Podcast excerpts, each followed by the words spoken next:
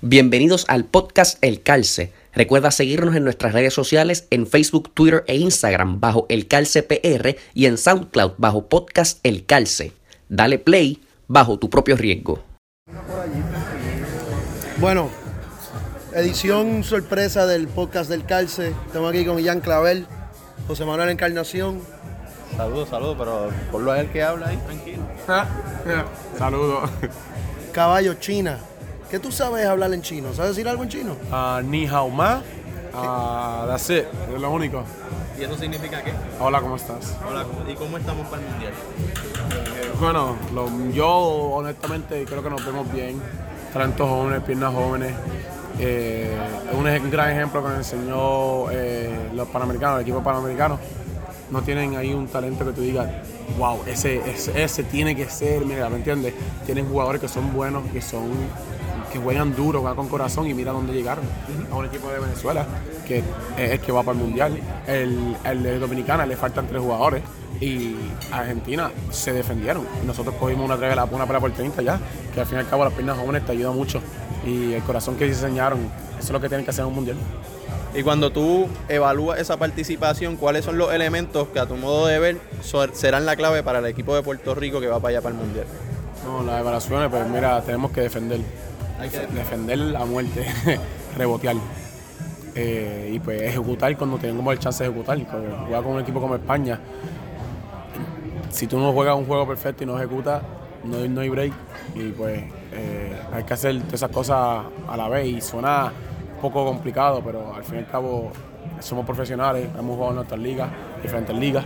Y pues yo pienso que somos maduros en ese aspecto de juego. Llevamos ya tiempo jugando y Eddie creo que hizo un gran trabajo en las ventanas de tener el núcleo es ahí, ¿me entiendes? Eh, una palabra que puedo usar. eh, ayúdenme aquí.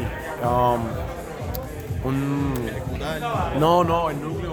El núcleo. Ah, engranar, engranar como ¿Me entiendes? Que estemos, you know, um, la misma línea. en la misma línea, exacto, que ya nos conocemos, ya nos, que somos familiares, estamos familiarizados con uno al otro, tenemos la confianza, pues eso siempre ayuda. Pues lo, que- lo que pasa fuera de la cancha ayuda dentro de la cancha también. Y ahora con este mes que van a estar en China, pues supongo que eso cae como anillo al dedo. Chacho, pues, ya tú sabes, no, no sé si ven los Instagram de yo y Gary que nos pasamos. Y Monchito, que Y Moncho. ese se le cae bien a todo el mundo. Exacto, eso que al fin y al cabo tenemos una todo el mundo tiene una buena relación aquí, se divierte, nos divertimos mucho y eso.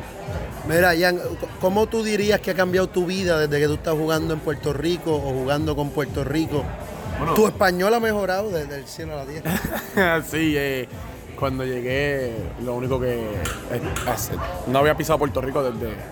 Yo me fui en agosto 20 de 2010. Yo no, no había pisado Puerto Rico por siete años, seis años, que, que al fin y al cabo, obviamente, a lo que estoy hablando en inglés eh, y con, hasta con el hermano de David, que lo considero como primo mío también.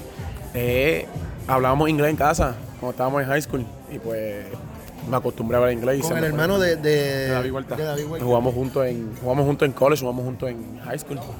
Que- y desde pequeño, de los tres años, yo conozco, de los cuatro años, cinco, conozco a David y jugado con Luigi, mi hermano.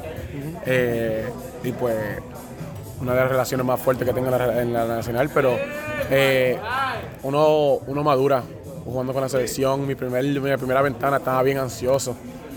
Eh, desde pequeño siempre quise ponerme la camisa de Puerto Rico, ¿me entiendes? Con un sueño.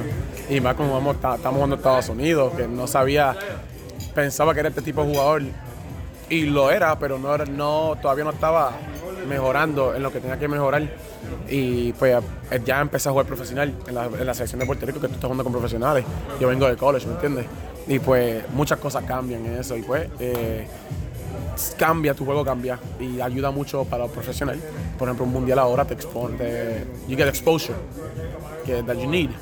Y al fin y al cabo, mano, un mundial, tú no puedes, no todo el mundo dice yo juego un mundial. Ya, a- ahora que estás hablando de tu crecimiento, ¿cómo ha contribuido la figura de Gilberto en tu crecimiento como persona y como atleta? No, muchísimo. No, no hablo mucho sobre mi hermano porque me pongo, me entiende, muy sentimental y eso, pero Gilberto para mí, eh, desde que se fue para Estados Unidos en 2006, eh, ahí él empezó y eh, um, he set the example. Yo desde ahí para adelante yo quería irme para Estados Unidos. y quería irme para Estados Unidos, y quería irme, y no, mami no me dejaba, porque papi sí, pero mami no. Y pues llegó la oportunidad en el 2010 de poderme ir a Estados Unidos, y con mucho sacrificio, mucha tristeza, se pudo hacer, pero Gilberto a mí me ha enseñado el camino, qué hacer y qué no hacer.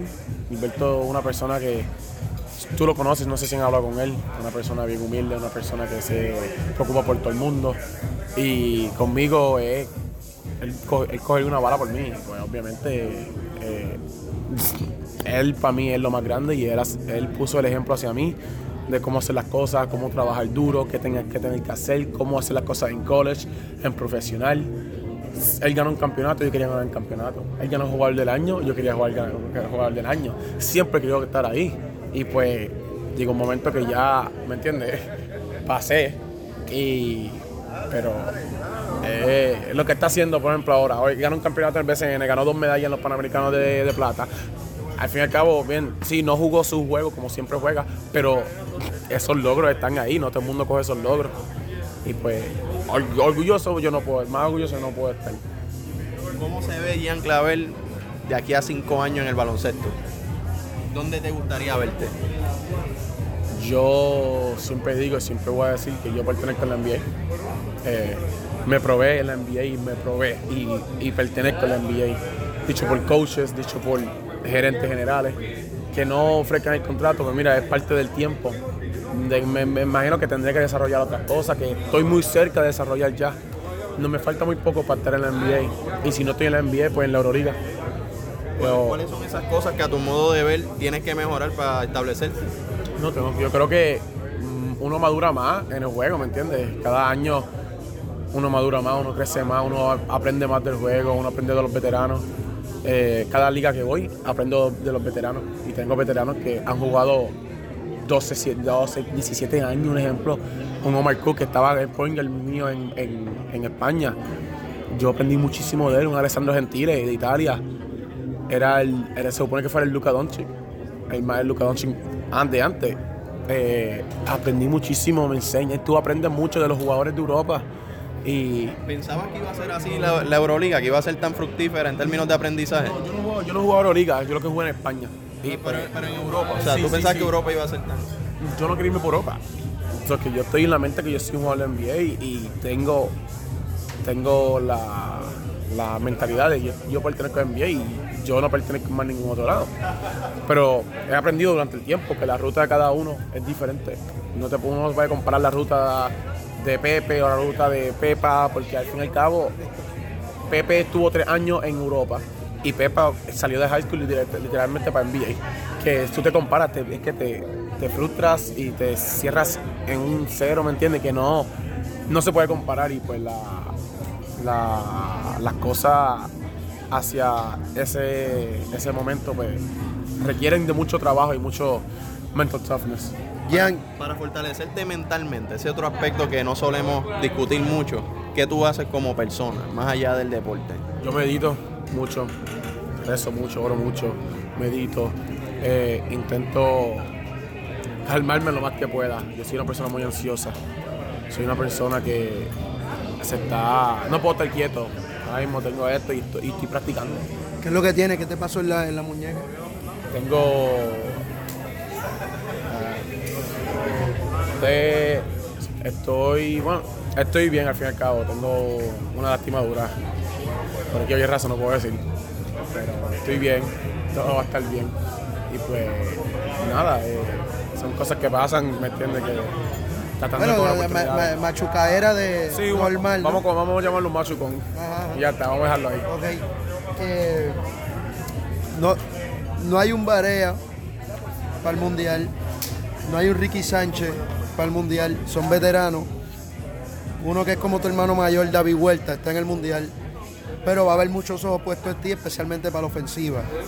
Eh, ¿Tú sientes algún, algún burden, algún, alguna responsabilidad heavy? Si tú hiciste responsabilidad, es que no confías en el trabajo que tú pusiste, eh, que tú pones en todos los días. Esto, esta es la posición que yo siempre quiero estar. Sie- Siempre he estado en esta posición y es costumbre. El juego contra Uruguay, todo el mundo lo veía como, ya, este juego más grande que Puerto Rico ha tenido hace tiempo. No, no sin faltar respeto a nadie, pero yo voy al juego como un juego normal, como muy corriente, ¿me entiendes? No, creo que una bendición y una maldición, yo creo, ¿me entiendes? Porque puede ser que no, lo, no esté tan enfocado en el juego, pero al fin y al cabo, yo veo el juego, el mundial, como una oportunidad para yo divertirme y pasar la segunda ronda y que todo el mundo tenga mejores oportunidades. Y pues no, no hay presión, no hay ah, ansiedad. Lo que estoy, no, ansiedad no, esa no es la parada, pero lo que, lo que estoy es, estoy loco por jugar, no sé si hambriento. Con hambre de juego, de estoy, cancha. Estoy loco por estar en cancha, estoy loco por jugar. Y momentos así es lo que me gustan a mí, ¿me entiendes? Que al fin y al cabo son momentos que tú practicas en, en el patio, 5, 4, 3, 2, 1, guay, y pues ya está, ¿me entiendes? La, la, gente que escucha el podcast va a oír una música de fondo como si estuviésemos en una discoteca. Pero eh, estamos en la conferencia de prensa y, es que estos muchachos, incluso ahorita Ramón Clemente le dijo al DJ, tócate algo ahí. Sí, ponte música, ponte música. Eh, este es el ambiente, o sea, ¿qué, qué, piensas de esa atmósfera de alegría que hay? Que, bueno, es que mira. En la, en la, selección entre los jugadores. Sí, que si no tienes alegría, no, no puedes jugar baloncesto. No puedes jugar baloncesto molesto, cuando frustrado, o no te puedes disfrutar el momento, porque, como dije ahorita, es un mundial. Hay que disfrutarse el momento, hay que disfrutarse la oportunidad, hay que disfrutar. Tú estás, ahora tú estás en un grupo con hermanos, ¿me entiendes? Tú no estás compitiendo con nadie, con la, yo no estoy compitiendo contigo para la posición. Lo que, tengas, lo que se tenga que hacer se hace con orgullo y felicidad y se acepta el rol que uno tiene. Eso, los mejores equipos tienen eso eh, to the T. Es una cosa que una España tiene caballos, pero un Rudy Fernández sabe que no es el caballo del equipo. Es así de sencillo. Y pues él lo acepta, pero va a un Real Madrid y es uno de los caballos. Que es lo mismo con Puerto Rico. Cada uno en su perspectiva de equipo es caballo. Pero cuando llega aquí, tiene que aceptar el rol que hay o que, le, que nos den. Y a eso es lo que nos puede ayudar y no, pues eso es lo que nos va a ayudar a nosotros a ser exitosos en un futuro. Bueno, José, cierra esto con la última pregunta porque se le acaba la paella y se queda sin comer paella ya. no, se suman nombres como Isaías Piñeiro a esta preselección. ¿Cómo tú ahora puedes ver esa figura que llega nueva a ponerse los colores patrios? ¿Cuál es el consejo que se le da, ya tú que defendiste este uniforme, cuál es el consejo que le da a esa, esa generación que viene, que viene a reclamar terreno? que disfruten, que cojan esto como una oportunidad para ver a Isaiah, Piñero salió de la universidad ahora, eh, firmó un two-way contract y lo, últimamente los two-way contracts van directo para el G-League. Le puedo hablar sobre eso también, ¿me entiendes? Yo tuve la oportunidad de que le puedo hablar, que no fui directamente al G-League, estuve en Dallas, jugué solamente un día en el G-League, que para un two-way es, es difícil hacer y pues yo le puedo hablar de eso en Puerto Rico, le puedo decir, mira, disfruta el momento, Eddie le gusta esto, vale estas cosas, eh, ser responsable. Eh, la vida profesional es muy diferente a la vida colegial. colegial sí, college. Eh, son muchas cosas que cambian. Y pues yo obviamente le voy, a, le voy a tratar de ayudar lo más que pueda, como en la práctica estaba haciendo con Culvero, Andrés Andresito. un talento durísimo. me encanta se, que sigue humilde y que siga trabajando y que siga escuchando. El, lo lleva ahí. Sí, que siga escuchando, porque yo al fin y al cabo puedo ser quien sea, pero si a mí tú me dices algo de baloncesto, yo te escucho, porque tú lo ves de diferente manera y eso yo lo puedo poner en mi juego. Los, los mejores jugadores son los que escuchan, saben escuchar y saben ponerlo en su juego y no con las cosas personales. Y pues yo aprendí eso también en college. Y pues son muchas cosas que, puedo hablarle y crear la relación con él porque somos el futuro. Pues. Ian, el mundial es el 31. Sabemos que es un juego colectivo, pero tú sabes que van a estar los scouts votados allá. Eh, de noviembre, ponle a junio de noviembre a junio, en algún momento Ian Clavel se ve en la NBA? Cortamos de largo plazo a cortísimo plazo. Bueno, eh, depende de mucho. Depende de mucho. No tengo que meter 20 puntos para estar en el NBA. No tengo que meter 20 puntos con la selección para estar en el NBA. Eh, es tan sencillo como ganar el juego. Mete tus 12 puntos, 10 puntos y todo el mundo mete 2, 10, 8 y gana el juego. Mientras más ganes, más te metas en los mejores, más personas te van a ver y van a decir, mira, ese es un ganador, yo lo quiero en mi equipo, porque ellos saben al fin y al cabo lo que yo hago.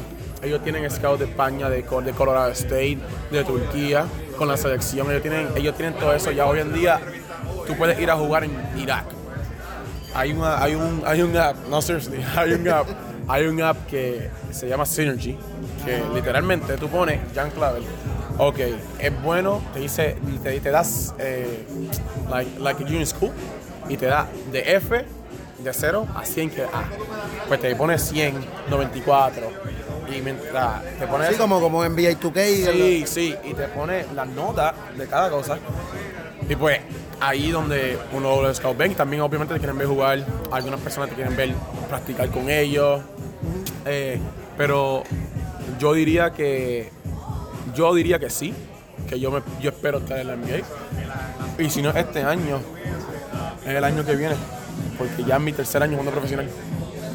So, ya nos vamos. Este ha sido el podcast del Calce. Y Anclavel, un mensaje a la gente que sigue el Calce y a la gente de Puerto Rico y a la gente que sigue el básquet. Bueno, eh, primero que con la cosa que está pasando ahora en Puerto Rico, que, que le esperamos brindar un poco de alegría y, como dijo ahorita en la entrevista, de- despejar la mente, que saquen la mente de, de lo que está pasando, aunque es difícil, porque me entiendes, es, es una cosa esencial para el país, pero que, que, que se disfruten el mundial lo más que puedan, que nos apoyen 100% y que no estén negativos con alguien del equipo o quieren a tal jugador o tal jugador. Mira, apoyen a los 12 o los 15 que están en el equipo, que están sacrificando tiempo con su familia, tiempo con sus seres queridos para poder representar a Puerto Rico, para poner a Puerto Rico en lo más alto en el mundo. Y nada, nosotros los queremos y lo apreciamos y que nos sigan apoyando. Estamos ready. Muchas gracias, brother. Yeah. Este ha sido el podcast del Calce. Nosotros nos vamos. El Mejayali José Encarnación. Pendiente al mundial. Chao.